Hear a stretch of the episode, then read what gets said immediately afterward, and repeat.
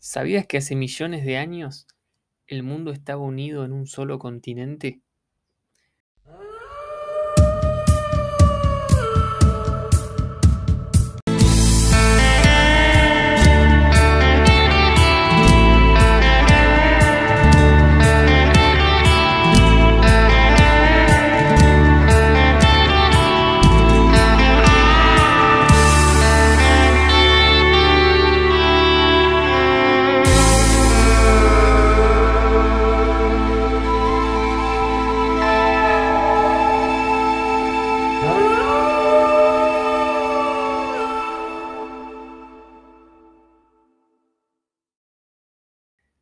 Hace unos 270 millones de años aproximadamente, un antiguo bloque continental que se llamó en ese momento, ahora se lo llamó Gondwana, es una palabra bastante conocida, no solo una banda de reggae, Gondwana.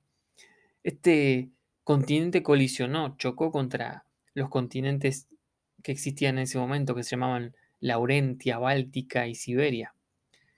Y esto formó como una especie de supercontinente que fue conocido como Pangea.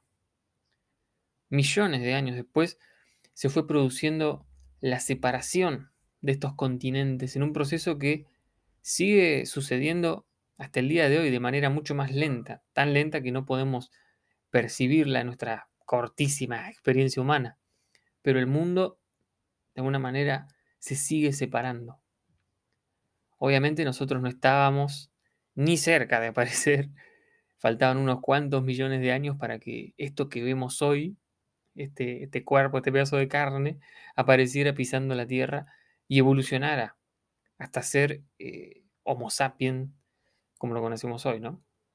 Cosa que si realmente validamos la teoría de la evolución, también tenemos que pensar y creer que esto no es todo, amigos. O sea, no, no creo que la evolución haya llegado a su punto máximo con nosotros. Eso sería extremadamente orgulloso y, fantasioso, porque creo que todavía hay mucho más de lo que se puede desarrollar y a medida que va cambiando el mundo, los seres vivos van evolucionando, vamos evolucionando.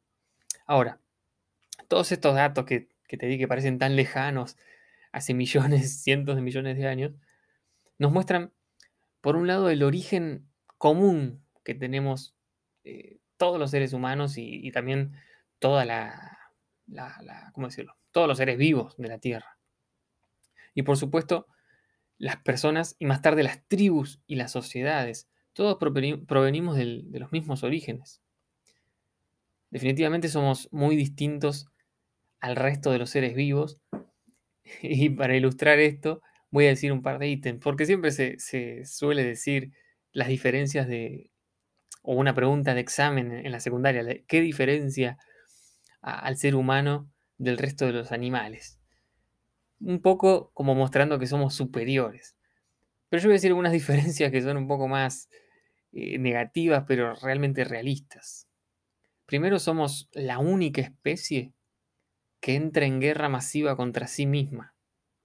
Segundo, somos la única especie que destruye el medio ambiente que necesita para vivir. Tercero, somos la única especie que ha asesinado a sus hermanos en nombre de seres imaginarios o seres espirituales. Cuarto, somos la única especie que ha perseguido, mutilado y encerrado a homosexuales, o sea, los que tienen relaciones sexuales con su propio sexo. Algo que existe también entre otros animales, para el que no lo sabe. Eh, se ha visto un montón de casos de otras especies de animales que tienen relaciones con, entre machos o entre hembras y no se ha visto a, un rinoceronte matando a otro rinoceronte por hacer eso, pero es algo que existe. Y esto es solo por mencionar algunas particularidades. Hemos, hemos hecho una carnicería, una matanza a lo largo de nuestra historia. Y esto sirve para defender un poco los animales, porque siempre se dice lo que diferencia a un hombre de un animal es que el hombre razona, el hombre es un ser racional. Bueno, esto claramente, en vista de los acontecimientos, se puede discutir bastante, porque venimos matándonos entre nosotros, persiguiéndonos, atacándonos hasta el día de hoy, sin necesidad de, de que corra sangre literalmente, sí corre sangre en un montón de sentidos, en nuestras palabras, en nuestros ataques, a muchos grupos y tipos de personas que no nos gustan. Hace siglos y milenios que nos venimos masacrando por razones que en general fueron básicamente las mismas, las diferencias. Por un lado, todos matamos en nombre de Dios, cada uno de su Dios o sus dioses, ya sea porque crees en otro Dios o porque no crees en nada, como dice en uno de sus monólogos George Carlin, un monólogo que lo recomiendo 100%. Dice que te mataban si creías en Dios, o si, si no creías en Dios, o si creías en otro Dios que no era el de ellos, o el, tuyo, digamos. Y también nos matamos entre todos porque todos somos el pueblo elegido, todos somos los que defendemos la verdad. Y en nombre de la verdad, matamos, asesinamos, perseguimos y de alguna manera mutilamos a los que son distintos. En resumen, hacemos mierda al que es distinto a nosotros. Y hace centenares de años que venimos restringiendo las diferencias del otro. Ah, pero como somos seres racionales, tenemos que justificar, tenemos que justificarlo todo, tenemos que decir por qué lo hacemos y nos inventamos eh, diferentes ideologías y formas de defender eso. Decimos que lo hacemos en defensa de la patria o en nombre de la verdad, como dije, o porque Dios nos lo encomendó. Y el tiempo pasa y pasan las sociedades, las culturas, los momentos históricos, y hoy por hoy parece que seguimos alejándonos de nuestro origen común. parece que seguimos el curso de las placas tectónicas de la Tierra que se van separando. Así, la mismo las sociedades y las personas nos fuimos separando y nos seguimos separando. ¿Será que somos la especie con la amnesia más letal? ¿Será que tenemos Alzheimer cultural? tenemos una amnesia que nos olvidamos de que en nuestro origen somos todos eh, provenientes de, lo mismo, de la misma raíz. O como dice una frase, somos la especie en peligro de extinguirlo todo. Ojalá que, que no sea así, la verdad. Hace un tiempo, y con esto quería decirte con esta breve reflexión, eh, hace un tiempo escuché un TED Talk de Jorge Drexler, uno de los músicos que entiende esto de que todo está unido en la humanidad, capo el, el uruguayo, y él habla de la música, de cómo la música eh, está unido a todo esto, a nuestro origen, a nuestras raíces. Y él explica cómo los compases de los diferentes ritmos en todos los continentes y en un montón de países, como por ejemplo el candombe uruguayo, el tango argentino, las polcas gitanas europeas, todos tienen bases rítmicas que son profundamente similares. Y lo mismo pasa con la música africana inclusive, o la música del sur de los Estados Unidos, la salsa centroamericana, junto con otros ritmos asiáticos, todos, toda esta música que, todos los países toman como identidad propia de su nación. Ah, porque mi nación es la del tango, decimos acá, ¿no? Sin embargo, todos nacen de las mismas raíces. Los compases están simétricamente unidos en las partes más remotas del mundo. Interesante esto. Y te voy a dejar al final, con, para que lo escuches, la canción de, Jorge Drexler que habla un poco de esto. Y te recomiendo que escuches su TED Talk. Pero te voy a dejar la, milonga del moro judío, se llama la canción. Te lo voy a dejar al final. Pero antes te quería leer un, pequeño escrito de, este capo, un grosso, Eduardo Galeano, que, que siempre tiene una forma profunda de decirlo, una forma sentipensante de decirlo. Porque él habla de que no solo la historia, la música, nos muestran lo unidos que estamos como especie, sino que lo podemos ver hasta en el fútbol, dice. y en su escrito, que acá tengo el libro El cazador de historias, un librazo, su escrito se llama La guerra contra las guerras y dice, mientras nacía el siglo XXI, murió Bertie Felstead a los 106 años de edad. Había atravesado tres siglos y era el único sobreviviente de un insólito partido de fútbol que se jugó en la Navidad de 1915. Jugaron ese partido los soldados británicos y los soldados alemanes, en una cancha improvisada entre las trincheras. Esto fue en la Primera Guerra Mundial. Resulta que una pelota apareció, venida no se sabe de dónde, y se echó a rodar. No se sabe cómo fue que pasó esto. Y entonces el campo de batalla se convirtió en un campo de juego. Los enemigos arrojaron al aire sus armas y corrieron a disputar la pelota. Los soldados jugaron mientras pudieron, hasta que los furiosos oficiales les recordaron que estaban allí para matar y morir.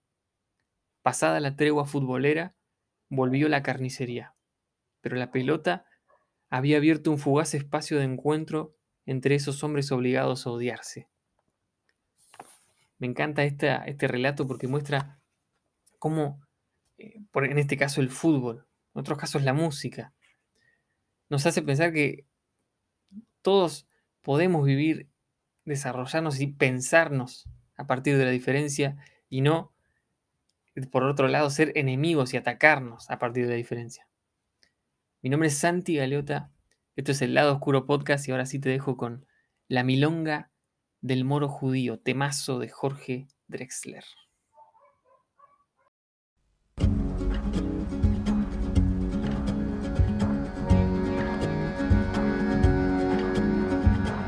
Por cada muro un lamento, en Jerusalén, la dorada y mil vidas malgastadas por cada mandamiento yo soy polvo de tu viento y aunque sangro de tu herida y cada piedra querida guarda mi amor más profundo. No hay una piedra en el mundo que valga lo que una vida. Yo soy un moro judío que vive con los cristianos. No sé qué Dios es el mío, ni cuáles son mis hermanos. No sé qué Dios es el mío, ni cuáles son mis hermanos.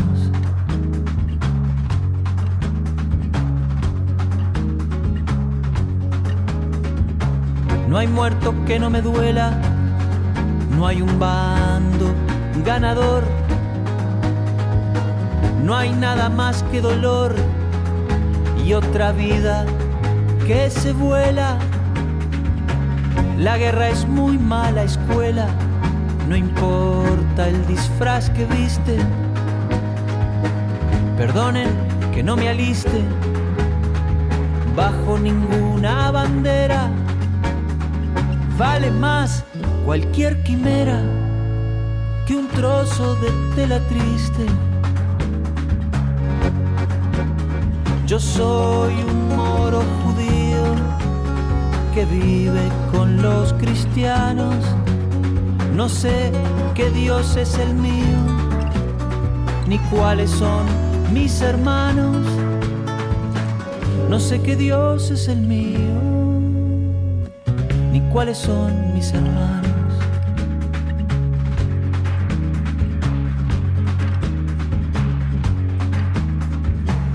nadie le di permiso para matar en mi nombre. Un hombre no es más que un hombre, y si hay Dios, así lo quiso, el mismo suelo que piso seguirá, yo me habré ido, rumbo también del olvido. No hay doctrina que no vaya y no hay pueblo que no se haya creído el pueblo elegido. Yo soy un moro judío que vive con los cristianos, no sé qué Dios es el mío, ni cuáles son mis hermanos, no sé qué Dios es el mío cuáles son mis hermanos. Yo soy un moro judío que vive con los cristianos.